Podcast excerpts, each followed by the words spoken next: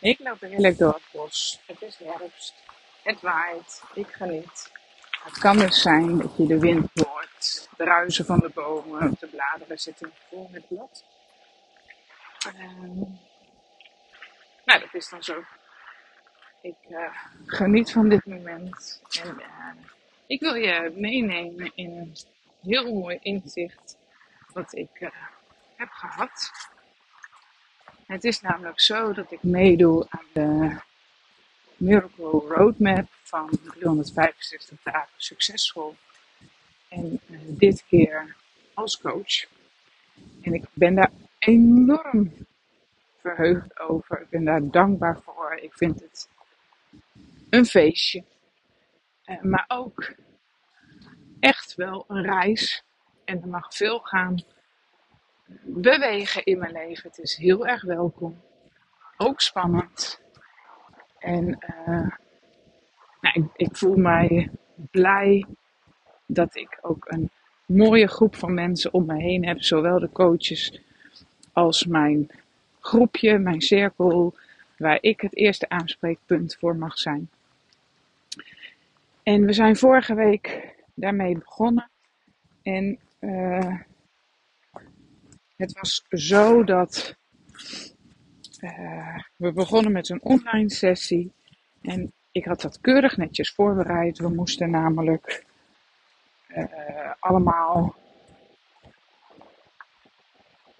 ja, gebeurtenissen in ons leven noteren die, nou, die misschien pijnlijk waren, vervelend, die je nog goed herinnerde, die je gekwetst hadden of die misschien zelfs wel de loop van je leven beïnvloed hadden. Nou, en ik was lekker bezig. Ik denk, nou ja, dit en dat, en zus en zo. Ik ging, nou, ik had zo tien, misschien wel meer dan tien punten opgeschreven. En ik dacht, nou, mooi, ik heb dat voorbereid. Toen waren we in de online sessie. En in die online sessie ging het over, een moeilijk woord, perspectivistische lenigheid. Namelijk dat jij niet de waarheid kan zien. Dat er meer waarheden zijn en dat je daar dus oog voor hebt voor verschillende perspectieven. Uh, daarbij ook nog eens beseft dat je altijd je eigen filters hebt die jij door jouw verleden uh, bij je draagt vanuit overtuigingen, vanuit wie, ja, overlevingsstrategieën en, enzovoort, enzovoort. En uh, het ging dus ook over dat alles wat je meemaakt, misschien nu onduidelijk, maar wel een reden. Alles wat er gebeurt dient mij was ook het mantra van die week. Want elke week van onze reis heeft een mantra. Alles wat er gebeurt, dat dient mij. En om zo te kunnen leven, moet je natuurlijk wel in vertrouwen kunnen leven. Want weet je, er gebeurt ook shit. En uh, kan jij daar gewoon mee zijn en kan je daarop vertrouwen, durf je daarop te vertrouwen, dat ook die shit je lessen brengen. Nou, we hadden dus dat lijstje met kleine shitjes, grote shitjes opgeschreven. En bij mij waren het eigenlijk allemaal niet zulke hele grote, dramatische shitjes, maar wel, nou ja, momenten waarin ik misschien gewoon wel teleurgesteld was geraakt in mensen of in organisaties. En we werden gevraagd één moment eruit te pikken en daar naar te kijken met ja, welke les heeft hier, met, en nu je erop terug kan kijken, welke les heeft hierin gezeten. En ik kwam erachter dat er in dit stuk, in dit voorbeeld, op meerdere punten eigenlijk mijn vraag, mijn behoefte, mijn opmerking terzijde werd geschoven. niet serieus werd genomen, aan de kant werd geveegd. Uh, en dat de agenda van de ander uh, gewoon gevolgd werd. Ondanks dat ik vroeg, wil je hier ook even bij stilstaan? Dat is belangrijk voor mij. Ik voel dit zo. Zou je daar naar willen luisteren? Zou je daar een actie op willen doen? En ik voelde aan alles, ja, dit is ongelijkwaardig geweest.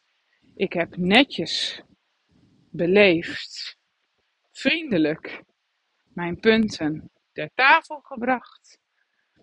Maar ik werd niet gehoord. Het was niet belangrijk en dat werd door de ander besloten. Nou, dat is natuurlijk niet gelijkwaardig. En het was een inzicht waar ik terstond buikpijn van kreeg. En voor mij is dat een teken als de boel daar helemaal samenkrampt, dat het klopt. Dat mijn lijf eigenlijk weer die angst, die teleurstelling het verdriet van toen weer voelt, de spanning. En het uh, ja, niet gezien worden. Uh, in de breakout rooms. Uh, daar ga je op een gegeven moment in kleine groepjes in zo'n online, online sessie met elkaar in gesprek. En in de breakout rooms deelde ik mijn inzicht, waar er gelijk een ander inzicht overheen kwam, namelijk wat ik uit deze situatie leer, is dat ik ook veel meer moet gaan staan voor wat ik in die situatie zeg. En als de ander er niet terzijde schuift, dat ik daar dus, dat ik toch voor mijn inbreng mag gaan staan en mag blijven staan. En dat heeft weer een beetje met de vorige podcast ook te maken. En, nou goed, de sessie was afgelopen. Ik sluit uh, Zoom af en ik bekijk de rest van mijn lijstje. En er zijn al die 10, 12 punten, zijn bijna allemaal op dit uh, op dit inzicht, op deze twee lessen eigenlijk, terug te brengen. Ik heb dus in heel veel situaties die ongelijkwaardigheid geaccepteerd. Ik heb in die situaties dus ook niet goed voor mijzelf gestaan. En ik heb in de vorige sessie uh, gezegd uh, uitgelegd over een situatie met een windscherm. Ik heb mijzelf dus laten zetten of mijzelf weer gezet achter dat windscherm.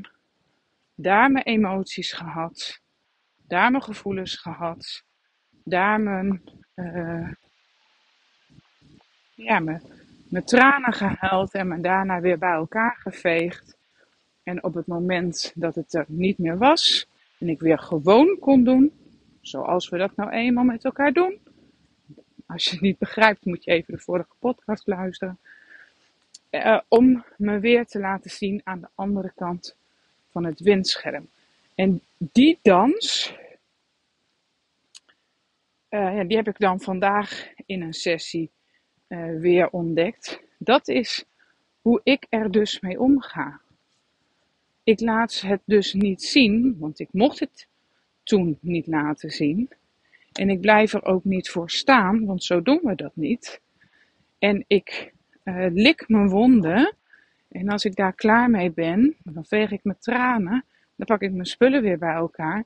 En dan ga ik weer naar het gewone leven, naar de ander. Uh, omdat uh, ik dan weer gewoon kan doen. En zo is er dus eigenlijk heel veel in mijn leven bezig, omdat nu ik dit inzicht heb, of deze inzichten in mijzelf, ik heel erg ook bezig ben met mezelf vergeven. Ik kan niet iemand anders vergeven. Ik heb dit laten gebeuren en ik heb het toegestaan dat dit zo mijn leven veranderd heeft, ja, gevormd heeft. En ik heb al die lessen nodig gehad om tot het punt van vandaag, zeg maar, te komen. Van en tot hier en niet verder. Ik ga het gewoon uh, anders doen. Omdat ik mezelf dat waard vind, omdat ik dat waard ben. En uh, daarin mag ik heus nog fouten maken, maar ik mag wel voor mezelf gaan staan. Uh, dus ik heb mijzelf te vergeven. En uh, ik kan mijn verleden niet veranderen. Ik hoef ook niet dat verlangen meer te hebben om dat te veranderen. Um, maar ik mag het verdriet dat ik daarom heb wel een plek geven. En wat mij heel erg helpt, uh, is breinwerken. Ik heb een paar bewegingen die ik heel goed, waar ik het heel erg goed op doe. Om inzichten te laten uh, zakken, maar ook om mijn verdriet los te laten. En, uh, en dat verdriet mag er gewoon nu even zijn. Um, maar wat het vooral doet, is het eigenlijk uh, mijn vertrouwen en mijn liefde in mezelf, de veiligheid in mezelf. Omdat ik gewoon durf te voelen dat ik gewoon in essentie gewoon helemaal oké ben. Ik heb het misschien in die situatie niet handig aangepakt. En ik had, uh, ik had misschien uh, overtuigingen die maakten dat ik deed zoals ik deed. Maar dat maakt mij niet minder of slechter. Uh, ik mag het vanaf nu anders gaan doen. Dat betekent niet dat de oude Caroline het verkeerd heeft gedaan. Dus ik hoef mezelf niet af te wijzen. Ik mag van mezelf houden met, van, van heel die essentie wie ik ben en wie ik was en wie ik altijd ben geweest. En uh, dat die essentie wie ik ben gewoon goed is, puur goed puur liefde. Ik geloof dat iedereen in essentie als pure liefde geboren is. En dat ik daar verdriet om mag hebben, omdat ik dat voor mezelf dus uh, niet zo voelde. En, en dat ik daar dus niet op gehandeld ook heb.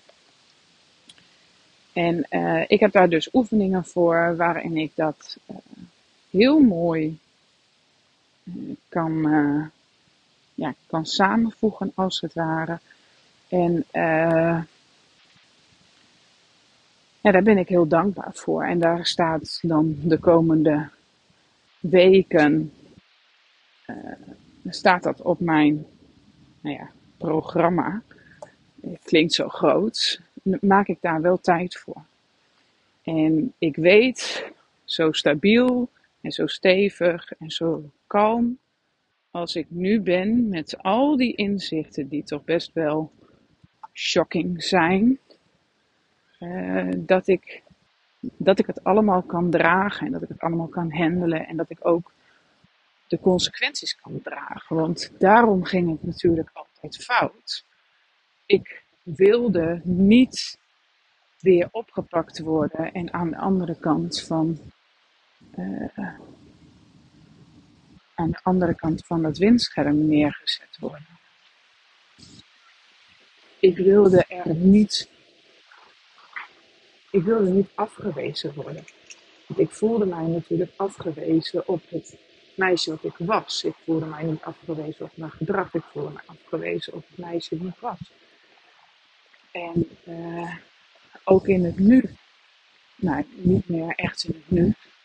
Daarom is er ook een heleboel in beweging in mijn leven. Maar tot een twee jaar terug uh, toen wist ik wel dat het niet direct iets met mezelf te maken had. Maar ik trok het me allemaal nog wel als zodanig aan. En dat doe ik niet meer. Kan het heel goed bij de ander laten. Ik slaap daar niet meer minder om. Uh, maar ik heb nu dus begrepen en geleerd ik mag. Die gelijkwaardigheid, daar mag ik voor gaan staan. Dat is belangrijk voor me.